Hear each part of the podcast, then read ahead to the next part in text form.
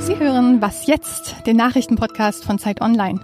Heute ist Dienstag, der 10. Juli und ich bin Christina Felschen.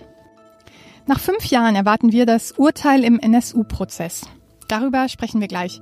Und darüber, was wir von den letzten WM-Spielen zu erwarten haben. Erstmal die Nachrichten. In Großbritannien sind gleich zwei Brexit-Hardliner von ihren Ministerposten zurückgetreten. Jetzt hat Premierministerin May freie Hand, den EU-Austritt strukturiert umzusetzen, wenn die Hardliner in ihrer Partei sie lassen. Als neuen Außenminister ernannte sie Jeremy Hunt, der anders als Boris Johnson auf ihrer Seite steht und sogar gegen den EU-Austritt war. Trotzdem sind die Rücktritte ein harter Schlag für May. Sie muss mit einem Aufstand der Hardliner in ihrer eigenen Partei rechnen, dann könnte sogar ihr eigener Posten in Gefahr sein.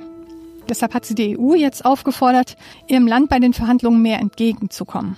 Sie droht notfalls ohne Abkommen aus der Union auszutreten. US-Präsident Donald Trump hat Brett Kavanaugh als Richter für den obersten Gerichtshof nominiert. Damit hat Trump schon zum zweiten Mal die Chance, einen Nachfolger für einen scheidenden Richter zu benennen. Kavanaugh ist konservativer Katholik. Er soll Abtreibungen und der Homo-Ehe skeptisch gegenüberstehen.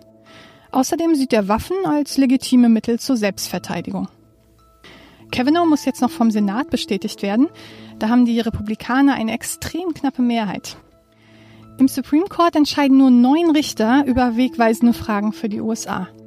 Wenn Trump sich mit seinem Kandidaten durchsetzt, kann er das Gericht auf Jahrzehnte hinaus prägen und nach rechts rücken. Heute wollen die Profitaucher in Thailand ihre Rettungsaktion fortsetzen und im besten Fall sogar beenden. Vier Jungs und ihr Fußballtrainer sitzen noch in dem überfluteten Höhlensystem fest. Acht Kinder wurden schon gerettet. Die Jugendfußballmannschaft war vor 17 Tagen in die Höhlen gelaufen. Als dann der Monsun einsetzte und die Höhlen flutete, konnten sie nicht mehr zurück. Die Rettungsaktion ist äußerst gefährlich. Die Jungs sind geschwächt, sie können kaum schwimmen und trotzdem müssen sie vier Kilometer bis zum Höhleneingang zurücklegen.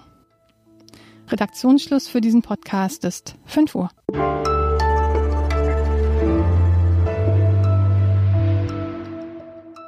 Ich bin Wiebke Nauhauser. Guten Morgen.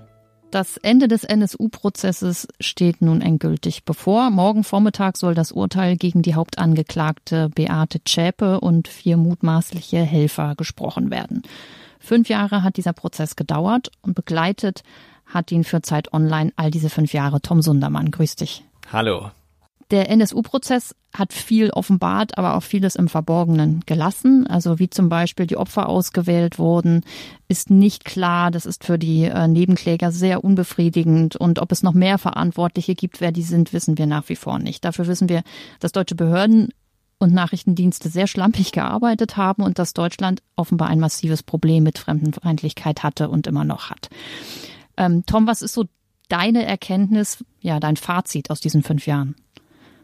Was in dieser Zeit herausgekommen ist und was dieser Prozess auch in ganz beeindruckender Weise herausgearbeitet hat, das ist die Erkenntnis, wie stark und wie wichtig eigentlich das Netzwerk von rechtsextremen Unterstützern für den NSU gewesen ist. Denn diese Gruppe hat ja nicht als abgeschlossenes Trio ganz alleine und isoliert vor sich hingelebt, sondern erst durch die vielen Hilfehandlungen von ja, Sympathisanten aus der rechtsextremen Szene ist es möglich gewesen, dass die drei so lange im Untergrund gelebt haben, unerkannt und dann auch ihre Morde und die Sprengstoffattentate begehen konnten. Die Hauptlast liegt nun auf den Schultern von Richter Manfred Götzl. Was ist das für ein Mann? Ja, dieser Mann hat uns alle, die wir das da beobachten im Saal, ziemlich beeindruckt, weil er dieses ja völlig mit Erwartungen überfrachtete Verfahren sehr souverän geführt hat und er dabei immer im Fokus gehabt hat, hier keine Verfahrensfehler zu machen, also sicherzustellen von Anfang an, dass dieses Urteil auch in einer Revision vor dem Bundesgerichtshof Bestand haben wird. Richter Götzel ist eine extrem autoritäre Person, jemand, den man besser nicht provoziert, den man in der Regel auf sachlichem Wege sehr gut erreicht und der natürlich fachlich, juristisch unglaublich versiert ist. Sonst wäre er ja auch gar nicht in diese Position gekommen. Aber er hat immer gezeigt, dass er keineswegs von diesem unglaublich umfangreichen Verfahrensstoff überfordert ist, sondern hat das sehr gut in der Hand gehabt. Wie geht es nach dem Prozess weiter? Weil eigentlich ist es ja noch nicht so richtig vorbei. Genau, das absolute juristische Ende ist es noch nicht. Zum einen, weil das Urteil von den Verteidigern und auch von den Nebenklägern und der Anklage natürlich noch auf dem Revisionsweg angegriffen werden kann. Zum anderen aber auch, weil es ja viele Unterstützer des NSU gab und einige davon hat die Bundesanwaltschaft, die hier in München die Anklage geführt hat, auch auf dem Zettel. Neun Ermittlungsverfahren laufen noch. Wie es genau damit weitergeht, das ist zum jetzigen Zeitpunkt unklar. Wir wissen nicht, ob da tatsächlich Anklage erhoben wird, wenn hier das Urteil gefallen ist und wann, oder ob die sang- und klanglos eingestellt werden. Das ist derzeit eben einfach noch nicht sicher. Aber zumindest kann man sagen, komplett für die Justiz erledigt ist das Thema NSU noch nicht. Vielen Dank an Tom nach München. Bitte.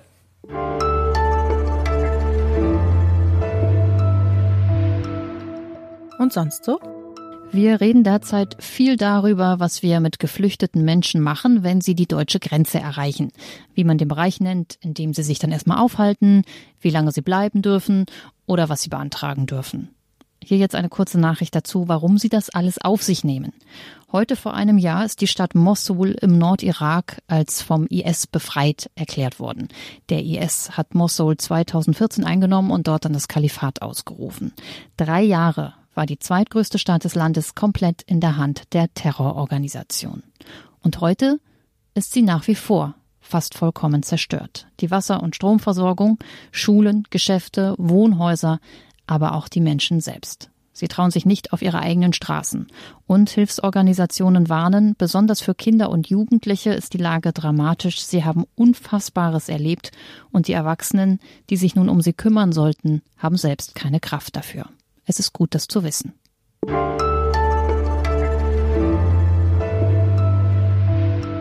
Bevor ein großes Sportereignis beginnt, wird oft das Politische daran diskutiert. Und so war es nun auch vor dieser Fußball-WM in Russland. Boykott oder nicht? Und wenn ja, wie doll? Das ist längst vergessen. Zu schön ist es mal wieder. England gegen Kroatien morgen und Belgien gegen Frankreich heute. Was sind das bitte für herrliche Halbfinale? Und man stelle sich vor, Kroatien gegen Belgien im Finale ganz ohne ewige Favoriten. Wir sprechen darüber mit Zeit Online Sportredakteur Fabian Scheler, der ist schon für das Frankreich-Belgien-Spiel in St. Petersburg. Hallo Fabian. Hi. Ist ein Finale Kroatien-Belgien realistisch? Ähm, naja, also die Kroaten, das glaube ich, wird schon passieren, dass sie ins Finale reinkommen, denn die spielen gegen England. Ich habe England im Stadion gesehen hier im Viertelfinale gegen die Kolumbianer und ich muss sagen, die haben schon eine gute Mannschaft und auch eine gute Ordnung. Sie hoffen aber meiner Meinung nach ein bisschen zu sehr auf Harry Kane, ihren Stürmerstar. Und außenrum sind viele so Leichtathleten, junge Sprinter, die irgendwie schnell sind. Aber ja, so richtig ein System habe ich bei England noch nicht erkannt. Und die Kroaten haben natürlich ein super Mittelfeld mit Luka Modric und Ivan Rakitic. Und deswegen glaube ich, dass die Kroaten auf jeden Fall ins Finale kommen. Ähm, bei den Belgiern bin ich mir tatsächlich nicht sicher. Die Belgier haben äh, zwar mit Romelu Lukaku, Eden Hazard und ähm, Kevin De Bruyne ein super Angriffstrio, aber man hat, finde ich, auch im Viertelfinale gesehen, ähm, dass die Abwehr Schwächen hat. Und die Franzosen sind da schon besser organisiert in allen Mannschaftsbereichen. Also da glaube ich, ist es vielleicht 55 zu 45, aber ich glaube doch, dass sich Frankreich da durchsetzen wird. Also ich tippe auf ein Finale Frankreich äh, gegen Kroatien. Das war mir jetzt alles bisschen zu technisch. Also, oh nein. da lasse ich mich überhaupt nicht drauf ein. Aber du hast meine Frage, meine zweite Frage schon so ein bisschen beantwortet. Ich habe eine Einladung zum Fußball gucken morgen Abend. England gegen Kroatien. Von Engländern und von Kroaten. Jetzt kann ich mir aussuchen, wo ich hingehe. Also deiner Meinung nach sollte ich lieber zu den Kroaten gehen, da habe ich mehr Spaß, ja? Also ich würde erst mal sagen, es sind beides sehr schöne Einladungen und du wirst auf jeden Fall einen guten Abend haben. Ähm, aber meiner Meinung nach macht es eigentlich mehr Spaß, mit Engländern zu gucken, weil die Engländer haben einen guten Humor beim Fußballschauen. Die sind auch sehr hoffnungsvoll. Jetzt gerade, also es kursieren ja sehr viele Videos mit It's Coming Home, ähm, diesem Fußballsong, und die glauben alle daran. Ähm, und ja, vielleicht hast du ja da auch einen guten Abend, obwohl sie ausscheiden. Naja gut, mit dem Humor überspielen sie das dann vielleicht. Das kann schon sein. Ja, Daran das, sind sie. das war das war so meine These jetzt. Also, Kann auch sein, dass es ganz schlimm wird. Ich weiß es nicht. ja, am, am besten wäre doch Russland gewesen. Dass Russland die WM gewinnt, ja, weiß ich gar nicht. Also der natürlich wäre es eine schöne Geschichte, wenn der Gastgeber weit kommt oder sogar ins Finale kommt oder vielleicht sogar gewinnt, ist natürlich immer eine super Geschichte. Andererseits muss man auch ganz ehrlich sagen, die Russen haben hier eigentlich keinen Fußball gespielt, die haben verteidigt und gehofft, dass es gut geht. Ich glaube aber, es ist auch gut, dass sie jetzt ausgeschieden sind. Ähm, Und die Leute hier in Russland sind auch alle sehr stolz. Also keiner war verbittert nach dem Ausscheiden. Sie haben nochmal 120 Minuten gekämpft gegen die Kroaten und waren wirklich bis zum Schluss äh, einfach eine Mannschaft, die ihrem Land beweisen wollte, dass sie auch Fußball spielen möchte. Ähm, aber ja, ich glaube, rein sportlich ist es äh, wäre es nicht verdient gewesen, wenn sie jetzt noch weitergekommen wären. Aber wenn ich es richtig verstanden habe, ist WM doch gerade über, über Kampf und Gefühle und über das Wunder. Entschuldigung, wenn ich hier den Spaß so ein bisschen nehme. Nein. Okay, vielen Dank. Kein Problem. Ciao. Das war der Nachrichtenpodcast. Was jetzt mit Wiebke Nauhauser. Ich wünsche Ihnen einen ganz schönen Tag. Hast du eigentlich sowas wie ein WM-Ritual? Ach so, ja, ich, ich bleib eigentlich immer, wenn ich in jedes neue Stadion komme, bleibe ich eigentlich immer erstmal stehen, wenn ich zum ersten Mal ins Stadion rund reingucke, weil ich das immer so einen schönen, so einen schönen Blick finde.